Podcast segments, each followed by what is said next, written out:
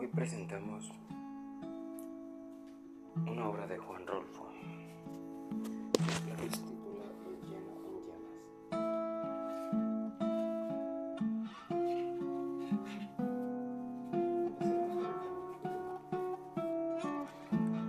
Nos han dado la tierra.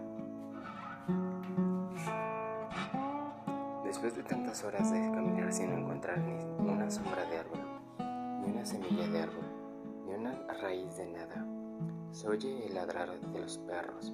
Uno ha creído a veces, en medio de este camino sin orillas, que nada habría después, que no se podría encontrar nada al otro lado, al final de esta llanura rajada de grietas y arroyos secos. Pero sí, hay algo. Un pueblo. Se oye que ladran los perros y se siente en el aire el olor del humo, y se saborea ese olor de la gente, como si fuera una esperanza pueblo está todavía muy allá. Es el viento el que lo acerca. Hemos venido caminando desde el amanecer. Ahorita son algo así como las 4 de la tarde.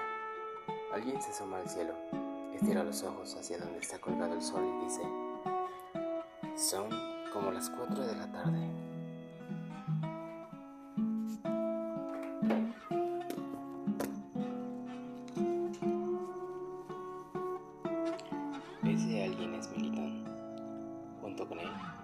Vamos Faustino, Esteban y yo.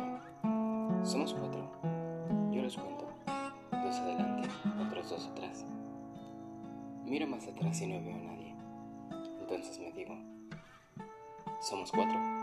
El rato, como eso de las once, éramos veintitantos. Pero puñito a puñito se han ido desperdigando hasta quedar nada más que este nudo que somos nosotros. Faustino dice, puede que llueva.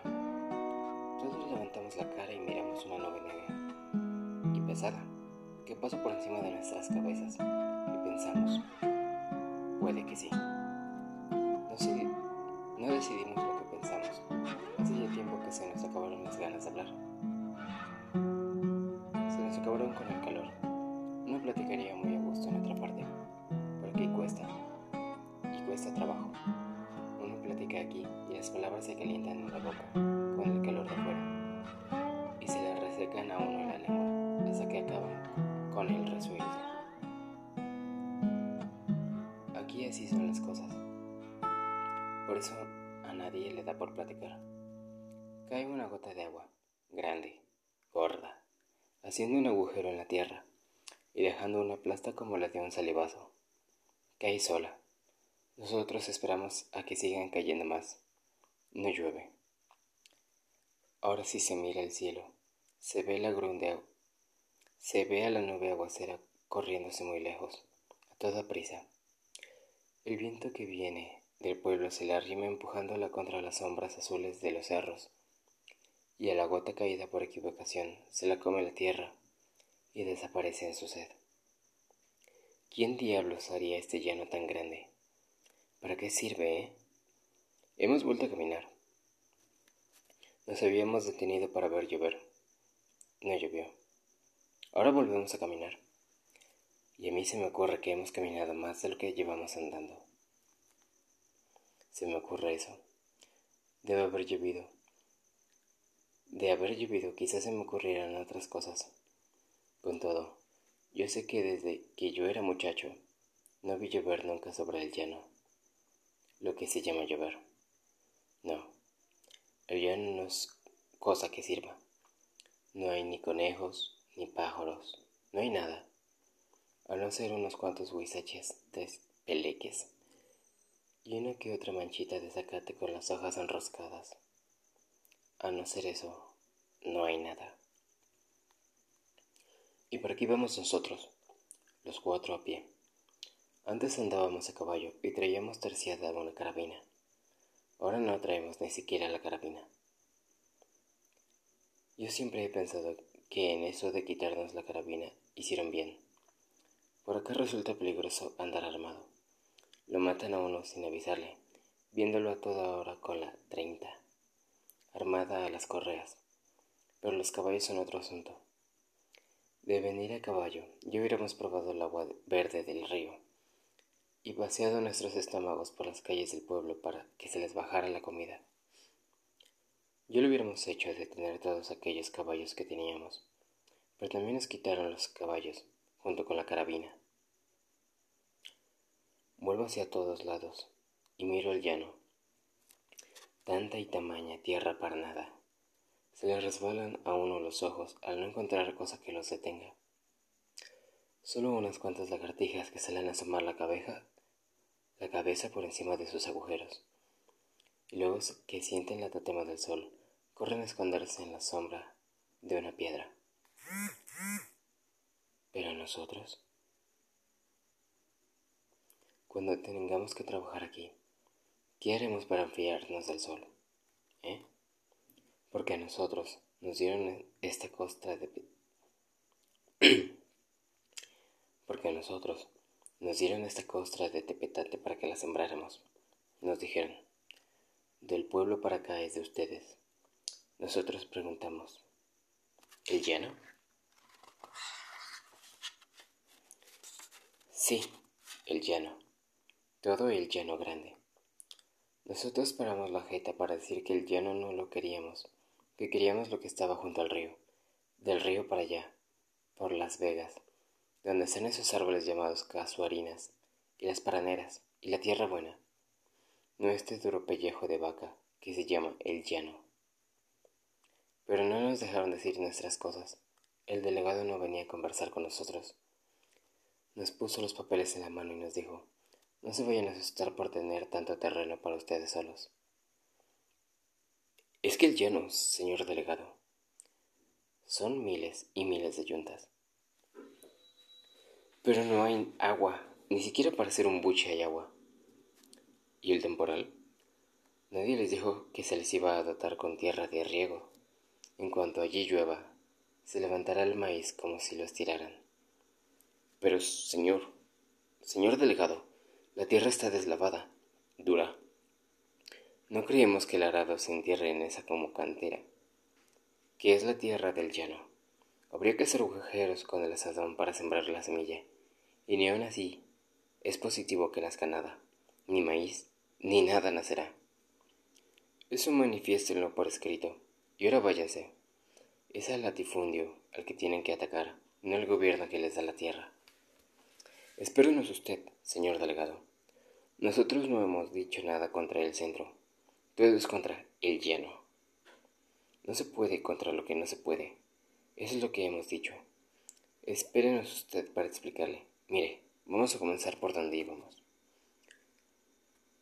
Pero él no quiso ir. Así nos han dado esta tierra. Y en este comal acalorado, quieren que sembremos semillas de algo, para ver si algo retoña y se levanta. Pero nada se levantará de aquí, ni sopilotes. Uno los ve allá cada y cuando, muy arriba, volando a la carrera, tratando de salir lo más rápido posible de este blanco terregal endurecido, donde nada se mueve y por donde uno camina como reculando. Militón dice, esta es la tierra que nos han dado. Faustino dice, ¿qué? Yo no digo nada. Yo pienso. Melitión no tiene la cabeza en su lugar. Ha de ser el calor el que lo hace hablar así. El calor que le ha traspasado el sombrero le ha calentado la cabeza. Y si no, ¿por qué dice lo que dice? ¿Cuál tierra nos han dado, Melitón? Aquí no hay ni la tantita que necesitaría el viento para jugar a los remolinos.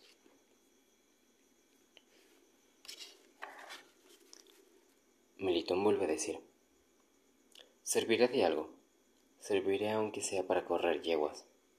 ¿Cuáles yeguas? le pregunta Esteban. Yo no me había fijado bien a bien en Esteban. Ahora que habla, me fijo en él. Yo he puesto un gabán que le llega al ombligo, y debajo del gabán saca la cabeza algo así como una gallina. Sí, es una gallina, colorada la que lleva Esteban, debajo del gabán. Se le ven los ojos dormidos y el pico abierto como si bostezara.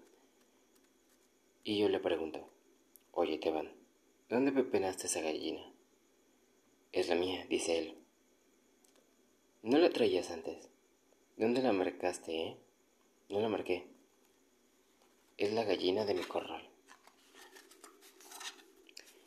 Entonces te la trajiste de bastimento, ¿no?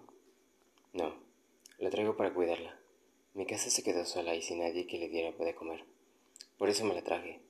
Siempre que salgo lejos, cargo con ello. Allí escondida se te va a caer. O incluso ahogar. Mejor sácala al aire. Él se lo acomoda debajo del brazo y le sopla el aire caliente de su boca.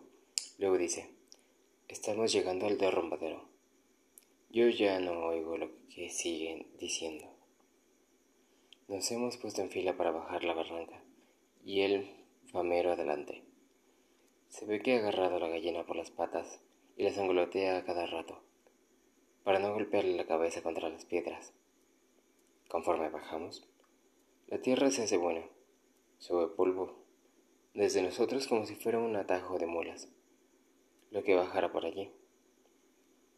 Pero nos gusta llenarnos de polvo, nos gusta.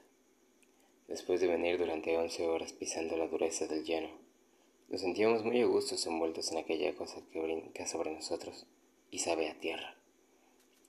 Por encima del río, sobre las copas verdes de las casuarinas, vuelan parvadas de chechalcas verdes. Eso también es lo que nos gusta. Ahora los ladridos de los perros se oyen aquí, junto a nosotros, y es que el viento que viene del pueblo retacha en la barranca y la llena de todos sus ruidos. Esteban ha vuelto a abrazar su gallina cuando nos acercamos a las primeras casas. Le desata las patas para desentumecerla. Luego, él y su gallina desaparecen detrás de unos temes, tepemezquites. Por allí arriendo yo, nos dice Esteban. Nosotros seguimos adelante, más adentro del pueblo. La tierra que nos han dado está allá arriba.